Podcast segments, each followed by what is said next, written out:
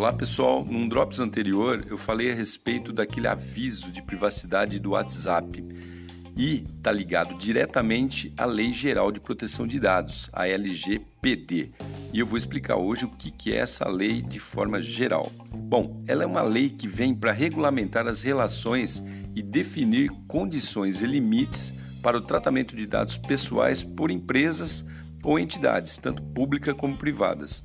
O conceito de tratamento é muito amplo, mas abrange desde o recebimento dos dados e seu armazenamento até a manipulação direcionada para algum fim. E o que são esses dados, na verdade?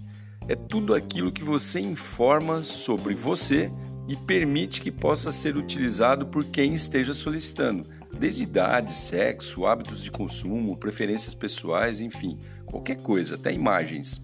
Mas uma das premissas dessa lei é que você saiba exatamente para qual finalidade esses dados que você forneceu serão utilizados.